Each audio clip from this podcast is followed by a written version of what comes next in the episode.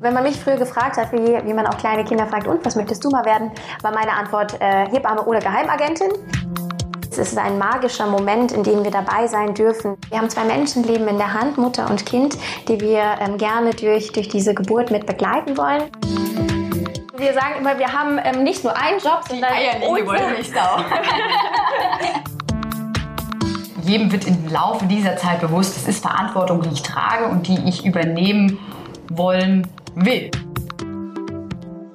Hallo und herzlich willkommen zu Risikoleben. Markus hier. Ich bin mit Alena wieder durch Deutschland gereist. Dieses Mal sind wir südlich von Heidelberg in dem wunderschönen Städtchen Leimen. Ich sitze in der Küche zusammen mit Anja Stern und Marie Beinhauer. Diese sind Hebammen. Wir heißen Risikoleben und ja, es gibt eigentlich nichts, was mehr dieses Motto hier deutlich macht als Frauen, die eben genau dieses Leben auf die Welt bringen. Schön, dass ich mit euch sprechen darf. Schön, dass ihr da seid. Wir, Wir freuen uns auch sehr. Danke für die lieben ähm, einleitenden Worte. Das hast du wirklich schon äh, schön beschrieben, tatsächlich. Wir machen das normalerweise immer im Vis-à-vis-Gespräch. Heute sind wir zu dritt. Und damit die Hörer auch eine Ahnung haben, wer hier spricht, wenn er eine Stimme hört, würde ich mich ganz toll freuen, wenn ihr euch vielleicht nacheinander mal vorstellen könntet. Ja, ich kann gerne beginnen. Ich bin die Anja. Ähm, genau, in meiner Küche sitzen wir heute hier.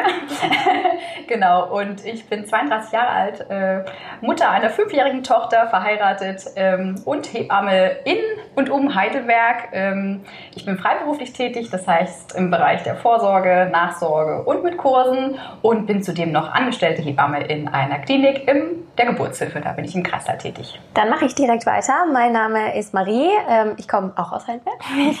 Liebe Anja neben mir auch. Ähm, ich bin 26 Jahre alt und bin auch Hebamme ähm, hier in Heidelberg. Und wie die Anja tatsächlich auch, bin ich angestellte Hebamme in einem Klinikum hier und arbeite als freiberufliche Hebamme im Bereich Vorsorge, Nachsorge und Kursen.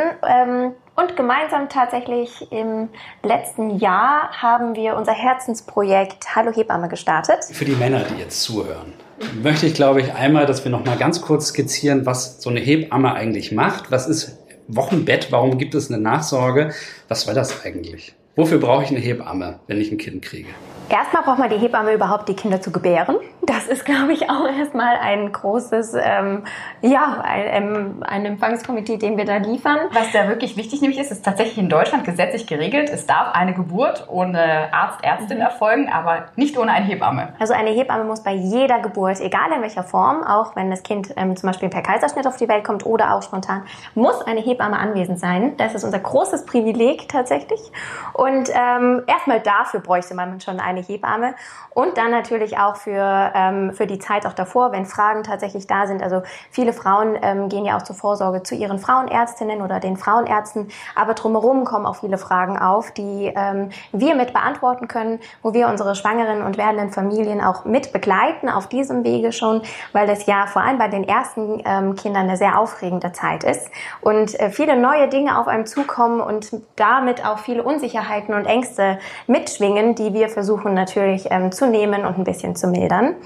Ähm, und dann natürlich auch hauptsächlich ähm, im Bereich der Wochenbettbetreuung. Die Wochenbettbetreuung geht insgesamt zwölf Wochen. Ähm, in der Zeit haben wir eine bestimmte Terminanzahl und ähm, besuchen da unsere Frauen und schauen, dass sie eben gut in ihrem äh, Zuhause ankommen, schauen, dass der Alltag ähm, wieder ein Einklang finden kann und ähm, unterstützen sie eben in ihren neuen Rollen als Mama und Papa und ähm, gucken natürlich auch nach der medizinischen Versorgung, also dass eben bei der Mama auch vor allem nach der Geburt ähm, noch alles gut ist, wenn zum Beispiel Geburtsverletzungen aufgetreten sind oder das Stillen oder mhm. also wir haben auch noch mal einen medizinischen Blick auf allem, vor allem auch auf das Kind. Ähm, das wäre noch meine Frage gewesen, ob ihr euren Job eher als also vor allen Dingen seelsorgerisch oder eher medizinisch äh, seht. Ich glaube, wir decken alles ab. Also wir sagen immer, wir haben ähm, nicht nur einen Job, sondern Die Nicht da.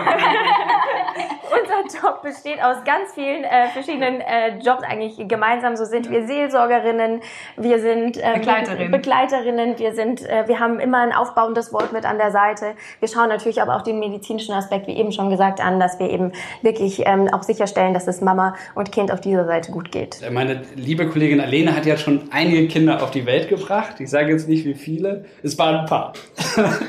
Da lacht sie nur. Das waren drei. Also das waren drei.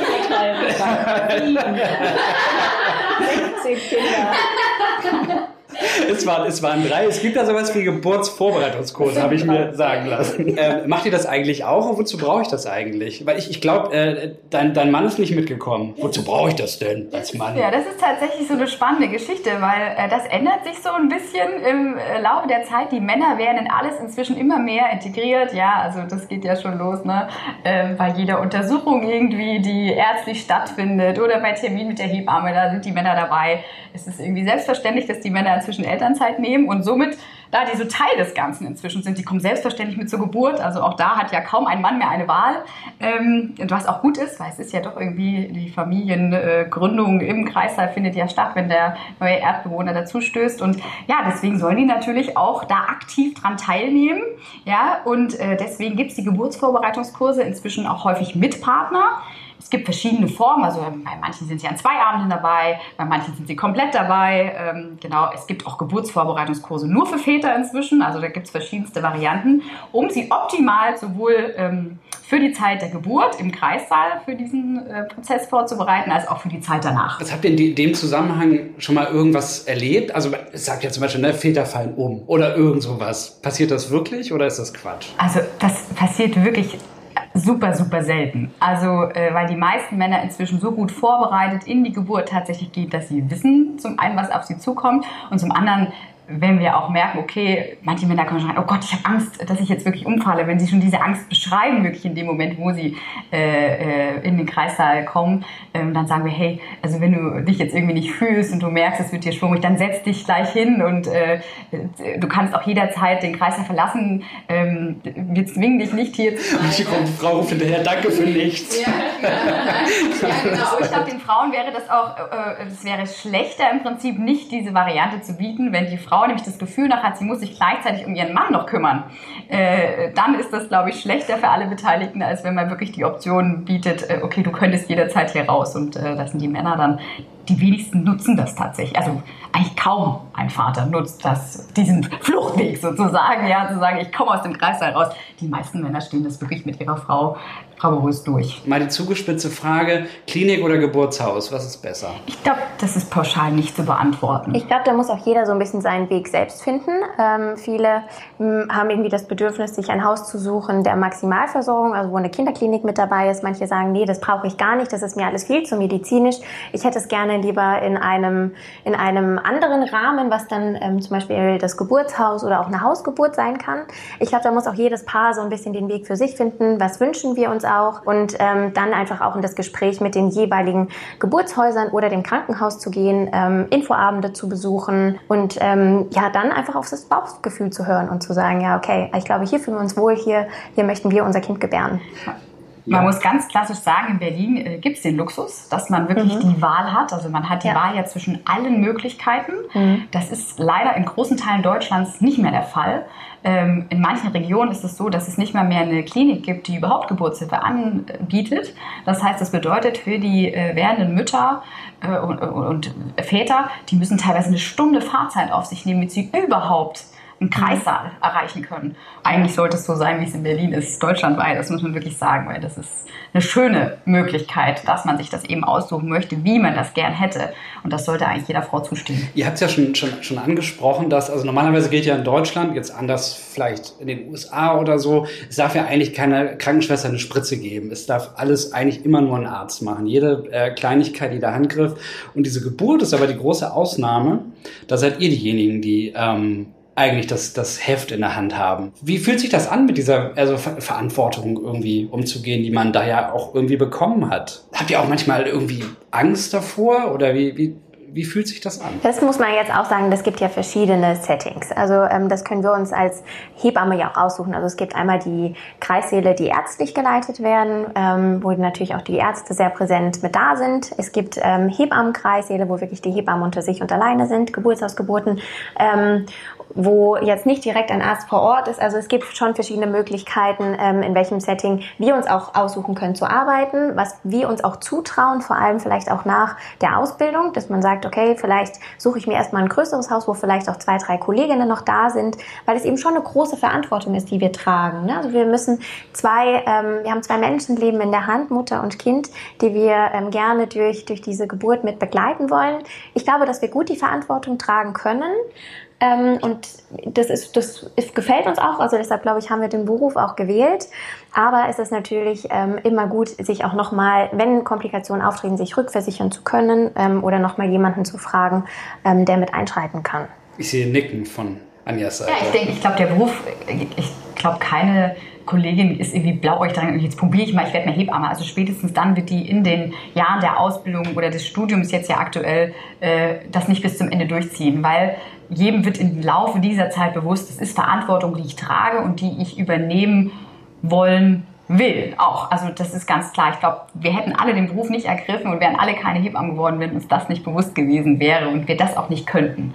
Weil die Geburtshilfe was ganz, ganz Tolles ist. Es ist ein magischer Moment, in dem wir dabei sein dürfen. Es ist ähm, jedes Mal wieder ein Wunder, ein neues äh, Menschenleben auf einmal ähm, tatsächlich zu sehen und begrüßen zu dürfen. Und ähm, die werden in unsere Hände geboren und das ist was ganz Tolles. Aber auch die Familien dann länger zu Hause zu begleiten. Also eine Schicht ist auch immer zeitlich begrenzt. Das heißt, wir haben ja auch immer acht Stunden oder mehr oder weniger und ähm, dann ist es vorbei. Und im Wochenbett haben wir wirklich einen längeren Zeitraum, wo die Familie auch noch mal intensiver kennenlernen ähm, und die Kinder da begleiten.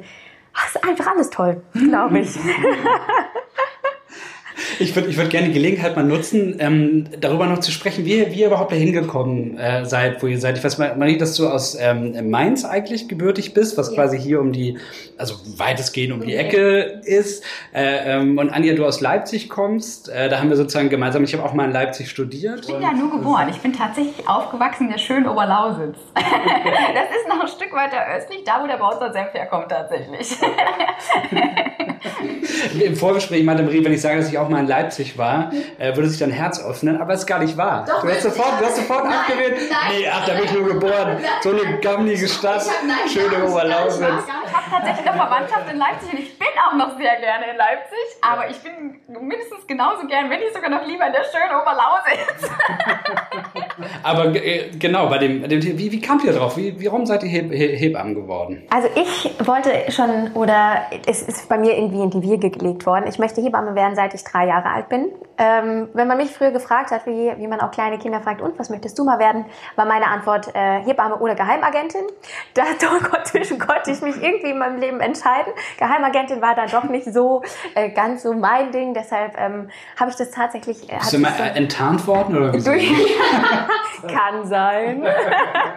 ähm, nee, ich habe, ähm, das hat sich bei mir immer schon durchgezogen und ich habe, ähm, also es gibt tatsächlich, das erzähle ich auch eigentlich immer ganz gerne ein paar Beweisbilder. Ich habe mit drei Jahren schon Geburtszelte aufgebaut und meine Oma dazu äh, gezwungen, Geburt mit mir zu spielen. Von daher war das irgendwie bei mir immer präsent. Der Beruf war immer da. Ich habe ähm, viel Praktikas in meiner Schulzeit ähm, in dem Bereich absolviert und somit war das für mich in Stein gemeißelt, was ich in meinem Leben werde. Habe direkt ähm, zum Glück auch schon einen Ausbildungsplatz erworben können, äh, erwerben können beim ersten Mal und ja, damit war es für mich ganz. Ja, natürlich ganz mussten dich auch nehmen. Wie oft hat man das denn, dass jemand schon seit drei, seit ich drei bin, will ich da. Also das geht nicht, das ist nichts anderes. Ich wollte nicht immer schon Hebamme werden.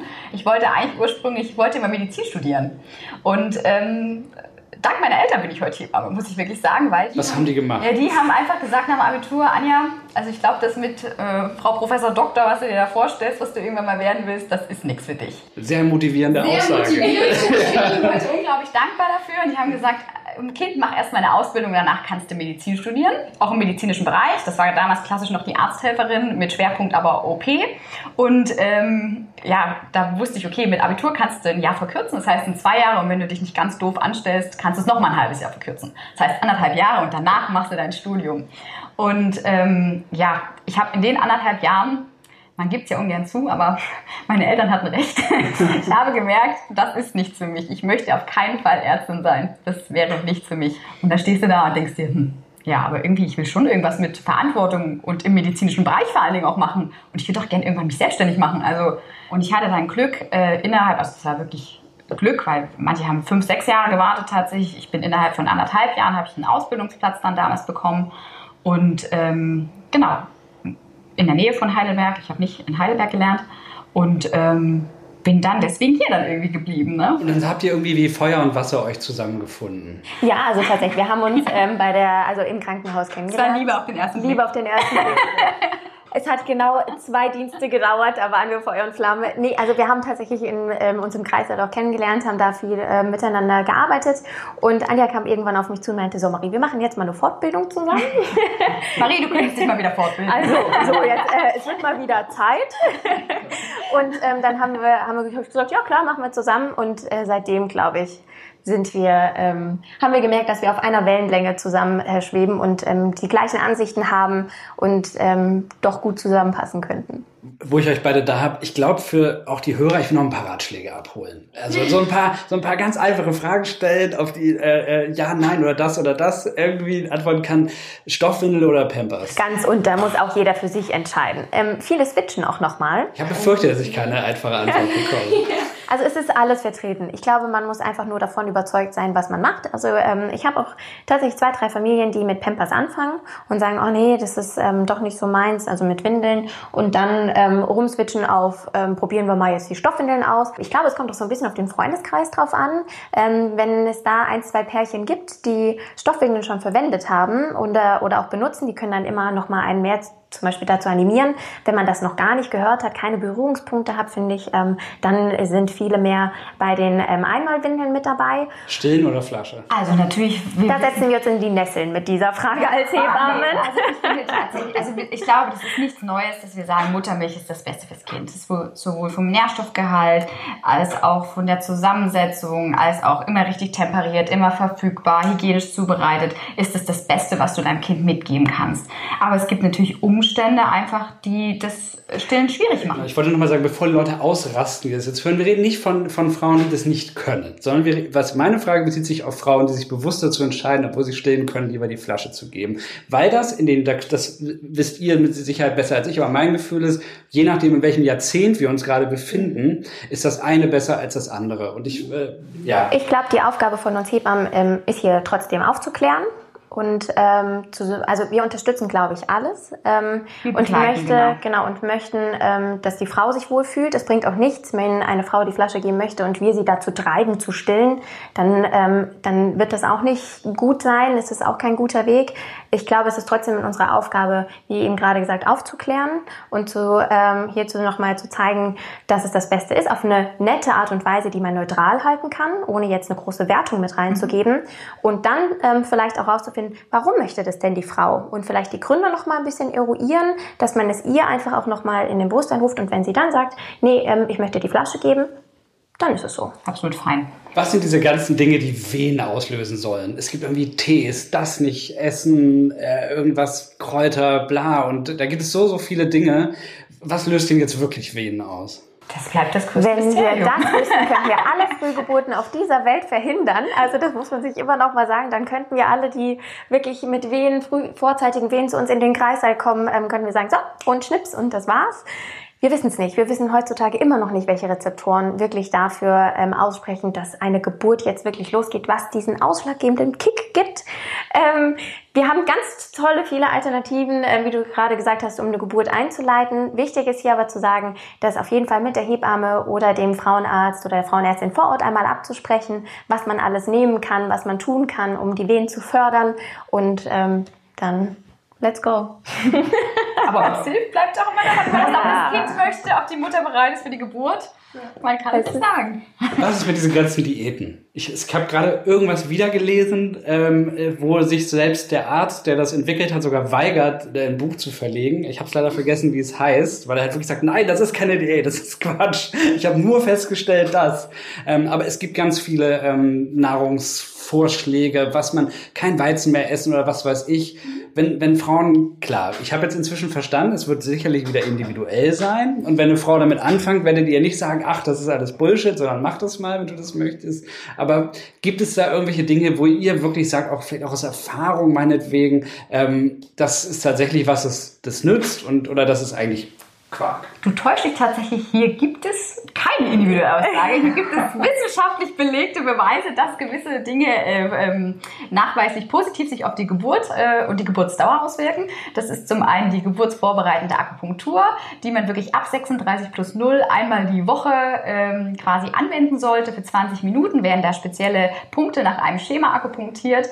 Und eine Studie aus dem Jahr 2005 äh, von Professor Römer äh, in der Uni in Mannheim hat wirklich herausgefunden, dass wer diese Akupunktursitzung bis zum Geburtstermin regelmäßig macht, am besten vier Sitzungen, ähm, kann die Geburtsdauer um bis zu zwei Stunden verkürzen.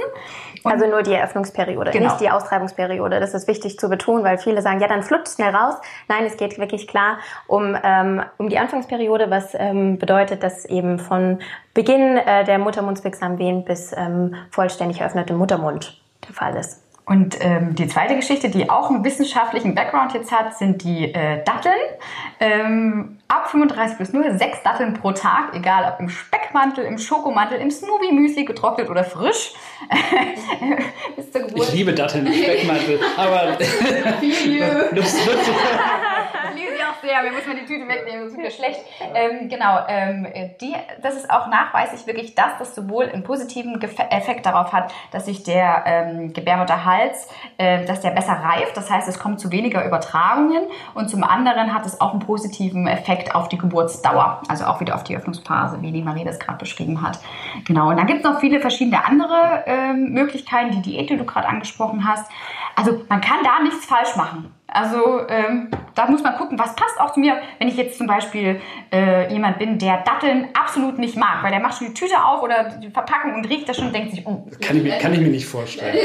Das wäre ja, wär ja völlig verrückt. Das wäre völlig verrückt. Ich kann mir auch nicht vorstellen, dass es so jemand gibt. Das soll es wirklich geben. genau. Äh, dann ist das müssen böse Menschen sein. also dann ist natürlich die Dattelvariante wahrscheinlich. Wenn ich äh, jemand bin, der wahnsinnig Angst hat vor Nadeln, äh, dann ist wahrscheinlich die Akupunktur nicht die richtige Möglichkeit. Und ähm, wenn auch die Sache auf äh, Weißmehlprodukte zu verzichten oder auch komplett auf süßen, äh, raffinierten Zucker, wenn das schwerfällt, weil er sagt, jetzt die Schwangerschaft ist die Zeit, da kann ich wirklich mal naschen, da kann ich mir das mal erlauben, da ist die Variante äh, äh, der Lumen-Diät vielleicht auch nicht das Richtige.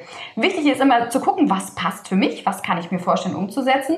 Und ich finde auch immer wichtig zu betonen, es macht keinen Sinn, alles immer zu machen. Also Frau sollte sich für eine Variante maximal noch eine zweite dazu entscheiden, aber dann muss auch gut sein. Ähm, weil nicht es bedeutet nicht, wenn ich die Variante mache, die und die, dass dann meine Geburt nur noch eine halbe Stunde dauert, sondern ja, ja, das spielt rein, also das denken dann manche, das, das ist so nicht, ja. Noch was. Beim ersten Kind ist es eine ganz schwere Geburt, beim zweiten Kind flutscht es raus. Wahr oder falsch? Das hast du jetzt ein bisschen scharf umschrieben. ja. Also was man wirklich sagen kann, das erste Kind ist meist zum Üben, sagt man immer so schön. Das heißt, das erste Kind bereitet den Weg, ja, das äh, dehnt zum einen die Geburtswege, äh, eröffnet einmal die drei Schichten des Beckenbodens. Und wenn natürlich ein Kind mal den Geburtsweg schon passiert hat, äh, geht die zweite Geburt meistens auch schneller, ja, weil zum einen der Körper weiß, was zu tun ist, ähm, die Wehenhormone besser ansetzen können und dann geht meistens die zweite Geburt schneller. Äh, zu unseren äh, Eltern- und Großelternzeiten war es noch äh, durchaus üblich, dass der Arzt dann ohne zu fragen einfach, ah, okay, äh, soll schneller gehen, Dampfschnitt, zack, also halt wirklich unten aufgestellt, also für alle, die das nicht tragen, kurz mal, kurz mal weghören. Ähm, müsst ihr, wenn da, wenn da vielleicht auch mal ein älterer Arzt drin ist, die ihn wirklich auch aufhalten und sagen, nein, stopp, wehe, du äh, machst das oder sind die, sind die Mütter da jetzt alle darauf vorbereitet oder ist es einfach kein Thema? Das ist Gott sei Dank in den letzten Jahren äh, kein Thema mehr. Also es ist wirklich, man ist komplett von diesem äh, prophylaktischen äh, Dammschnitt weggekommen. Also der Dammschnitt darf wirklich nur noch gemacht werden, wenn in irgendeiner Form eine Pathologie vorliegt. Das heißt, wir sehen, die Herztöne sind schlecht, das Kind muss zügig auf die Welt kommen oder es ist irgendeine Anomalie im Dammgewebe da, dass sich das wie eine Art Spange stellt, dass der Kopf einfach versucht, wie durch eine geschlossene Tür zu kommen, aber es geht einfach nicht. Dann ähm, kann das notwendig werden. Ansonsten ist man komplett äh, dazu übergegangen, ähm, wenn wirklich das Gewebe Platz braucht, dann soll es an der Stelle sich Platz machen, wo es dafür vorgesehen ist und es wird nicht mehr geschnitten.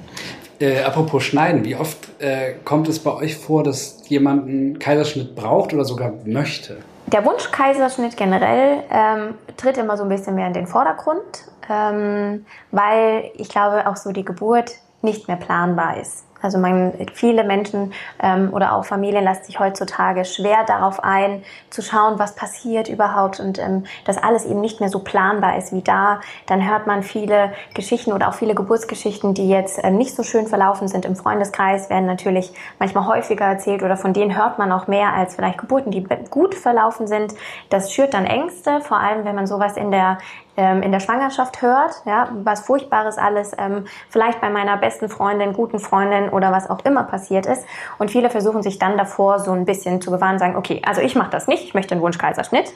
Obwohl ähm, man ganz klar dazu sagen muss, die Horrorgeschichten lassen sich immer besser erzählen ähm, genau, als die schönen ja. Geburten. Ja. Und ähm, das Thema ist, die werden ausgeschmückt. Also man muss auch häufig sagen, also ja. gerade wenn wir als Hebamme dann dabei waren bei der Geburt und dann höre ich das, sag so, im nächsten Geburtsvorbereitungskurs und denke so, na, da sind aber jetzt so ein paar Punkte zusätzlich dazugekommen, die vielleicht jetzt ein bisschen das Schöne erzählen lassen. Und das ist natürlich etwas, wo Schwangere ganz vorsichtig sein sollten. Besser dann die Ohren zu halten und sagen, hey, du kannst mir das erzählen, wenn ich meine Geburt selber hatte.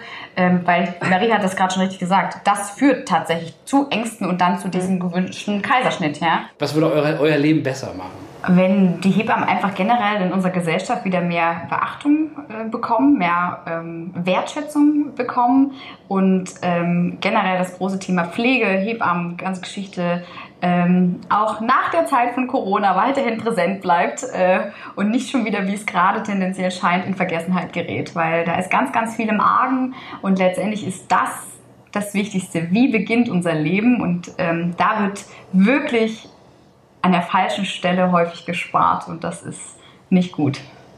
Das wäre uns wichtig, dass das sich in den nächsten Jahren wieder ändert und da mehr Bewusstsein für herrscht. Auf jeden Fall möchte ich sagen, vielen herzlichen Dank, Marie, Anja, dass ihr. Wir danken euch. Vielen, vielen Dank, dass äh, ihr diesen, diesen tollen Podcast hier mit uns aufgenommen habt. Ich hoffe, dass ähm, ihr noch ganz großen Erfolg habt und noch viel mehr Leute ähm, aufklären könnt und dort helfen könnt. Und genau, und auch, ja, ich persönlich finde auch, dass es ein ganz, ganz wichtiger Job ist. Und es hat mich sehr gefreut, mehr darüber zu erfahren. Und ich hoffe, den Hörern hat es auch gefallen. Ich danke euch. Wir danken ja. dir.